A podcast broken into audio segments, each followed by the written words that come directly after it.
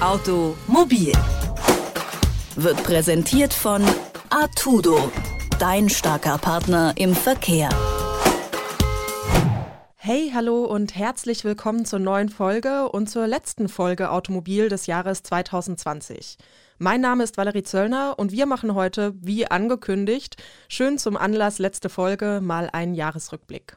Wenn wir mal zurückdenken, Januar 2020. Die Corona-Pandemie, ja, die hängt uns schon im Nacken. In Australien, da brennen die Wälder ab. Und in Deutschland, Leipzig, da berichtet meine Vorgängerin Eva Weber über die Verkehrswende und wie die dazu führen könnte, dass Arbeitsplätze verloren gehen. Wir spulen ein wenig weiter nach vorne. März 2020. Das Coronavirus hat Deutschland eingeholt und hat nicht nur Auswirkungen auf die Gesundheit der Menschen, auch die Autowirtschaft, die ist besorgt. Der Lockdown kommt, die Mobilität ist so eingeschränkt wie noch nie. Also das Verringern von sozialen Kontakten.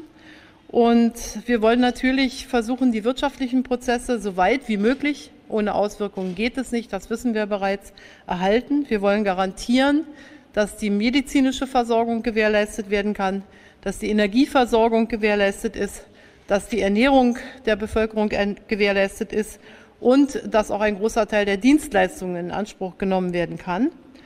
Und dennoch brauchen wir einschneidende Maßnahmen, um das Infektionsgeschehen, wie so oft schon gesagt, zu verlangsamen. Zwei Monate steht das Leben in Deutschland still. Die Krise wirkt sich unter anderem auch stark auf die Autobranche auf. In vielen Ländern war es nicht möglich, ein Auto im Handel zu kaufen oder auch sogar zuzulassen.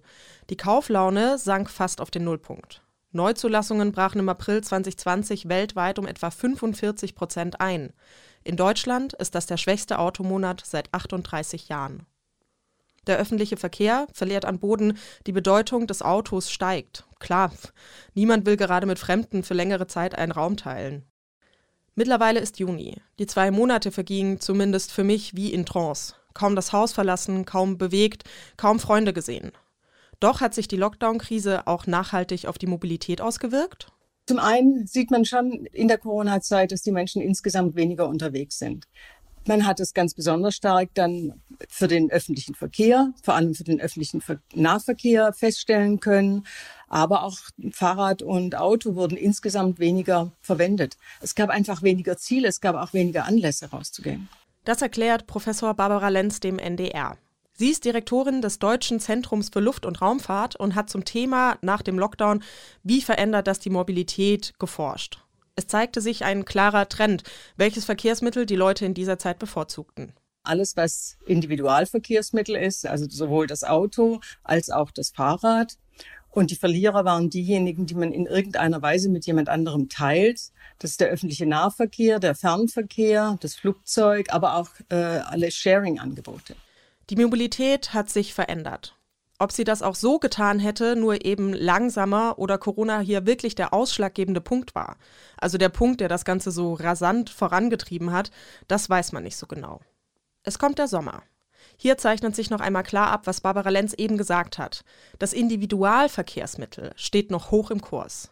Das merken vor allem Wohnmobil- und Campingverleih oder eben auch Campingplätze. Alles ausgebucht, alles Roadtrip. Es ist September und Valerie Zöllner, das bin ich, übernimmt den Podcast Automobil. Es ist ein bisschen komisch von sich in der dritten Person zu reden, aber das übergehen wir einfach still und leise. Und auf diesen Camping-Trend, den ich eben angesprochen habe, da springen wir direkt mit auf. Der Monat September steht unter dem Freiheitsgefühl beim Autofahren. Aber warum entscheiden sich dann so viele Leute für den Camper? Ähm, für mich ist es besser daran, im Camper zu wohnen, also unabhängig zu sein und jederzeit entscheiden zu können, wo man hinfahren will, wo und wie man seinen Tag verbringen will und ja, wie man, wie man so seine Zeit gestaltet. Das meint Cassandra Kudoke. Die ist mit ihrem Camper nämlich nicht nur in den Urlaub gefahren, sondern hat mal mit ihrem Freund und ihrem Hund sogar ein ganzes Jahr da drin gewohnt. Aber so schnell der Sommer auch gekommen ist, so schnell ist er immer wieder vorbei. Wir spulen weiter nach vorne. Oktober, Herbst, Tag der deutschen Einheit. Die deutsche Wirtschaft hängt noch immer schief, ganz zu schweigen von der Autobranche. Aber ist die deutsche Wirtschaft denn überhaupt abhängig von der Automobilbranche? Ja, die deutsche Wirtschaft ist sehr abhängig von der Automobilbranche, weil da drin eben sehr, sehr viele arbeiten. Viele unserer Exporte tatsächlich ja auch mit der Automobilbranche zusammenhängen. Und daher spielt das natürlich eine ganz große Rolle. Und das spielt eine weitaus größere Rolle als in allen anderen europäischen Ländern. Wenn Sie jetzt mal einfach mal die Wertschöpfung, die direkte Wertschöpfung in der Automobilbranche sich ansehen, in Europa, dann wird die Hälfte der Wertschöpfung davon in Deutschland erbracht. Deutschland ist einfach sehr, sehr stark konzentriert auf die Automobilbranche und es hängt eben viel dran. Der Oktober 2020 stand unter dem Thema die Wirtschaftsrutsche. Auf und ab ging es da mit der Autowirtschaft, ob das nun in Detroit war im Jahr 1960 oder in der DDR Ende der 80er Jahre oder im November 2020 mit dem zweiten Lockdown des Jahres. Geplant ist ein Monat. Wir fordern Bürgerinnen und Bürger auf, auf private Reisen und Besuche auch von Verwandten zu verzichten, wenn diese Reisen nicht unbedingt notwendig sind. Das gilt auch für touristische und ähm, tagestouristische Ausflüge und ähm, Reisen. Ähm, Übernachtungsangebote im Inland werden nur noch für notwendige und ausdrücklich nicht touristische Zwecke zur Verfügung gestellt. Erklärt Angela Merkel Ende Oktober. Die kalte Jahreszeit kommt, das öffentliche Leben und die Mobilität der Gesellschaft sind wieder eingeschränkt. Das bedeutet für mich, mein Gastrojob fällt flach. Für Detektor arbeite ich großteils von zu Hause aus und habe dadurch viel Zeit, mich mit dem Thema Vorurteile auseinanderzusetzen eine soziologisch-psychologische Sicht auf Autos. Was hat es mit diesen Gefährten eigentlich auf sich? Und mögen Männer Autos wirklich mehr als Frauen Autos mögen? Das habe ich Tanja Kubes vom Zentrum für interdisziplinäre Frauen- und Geschlechterforschung gefragt.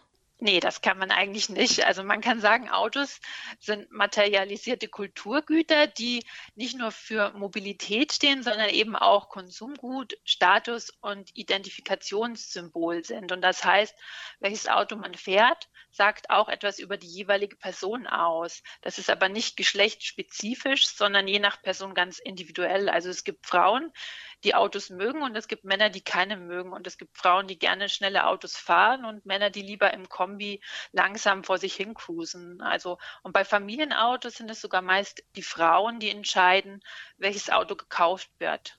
Männer und Autos, Frauen und Autos. Im Prinzip dreht sich doch alles um die eigene Freiheit und auch ein bisschen um den eigenen Status, den man ganz gerne auf vier Rädern durch die Gegend fährt. Ein Jahr Automobil, ein Jahr voller Einschränkungen in der Mobilität und ein Jahr voller Hochs und Tiefs. Viel ist passiert und nun, ja, nun ist das Jahr vorbei. Und mir bleibt mit dem derzeitigen Lockdown nicht mehr zu sagen, als hoffentlich hat 2021 ein bisschen mehr Frischluft im Gepäck. Damit wünsche ich euch einen guten Rutsch ins neue Jahr. Macht's gut, bis nächste Woche. Ciao. Automobil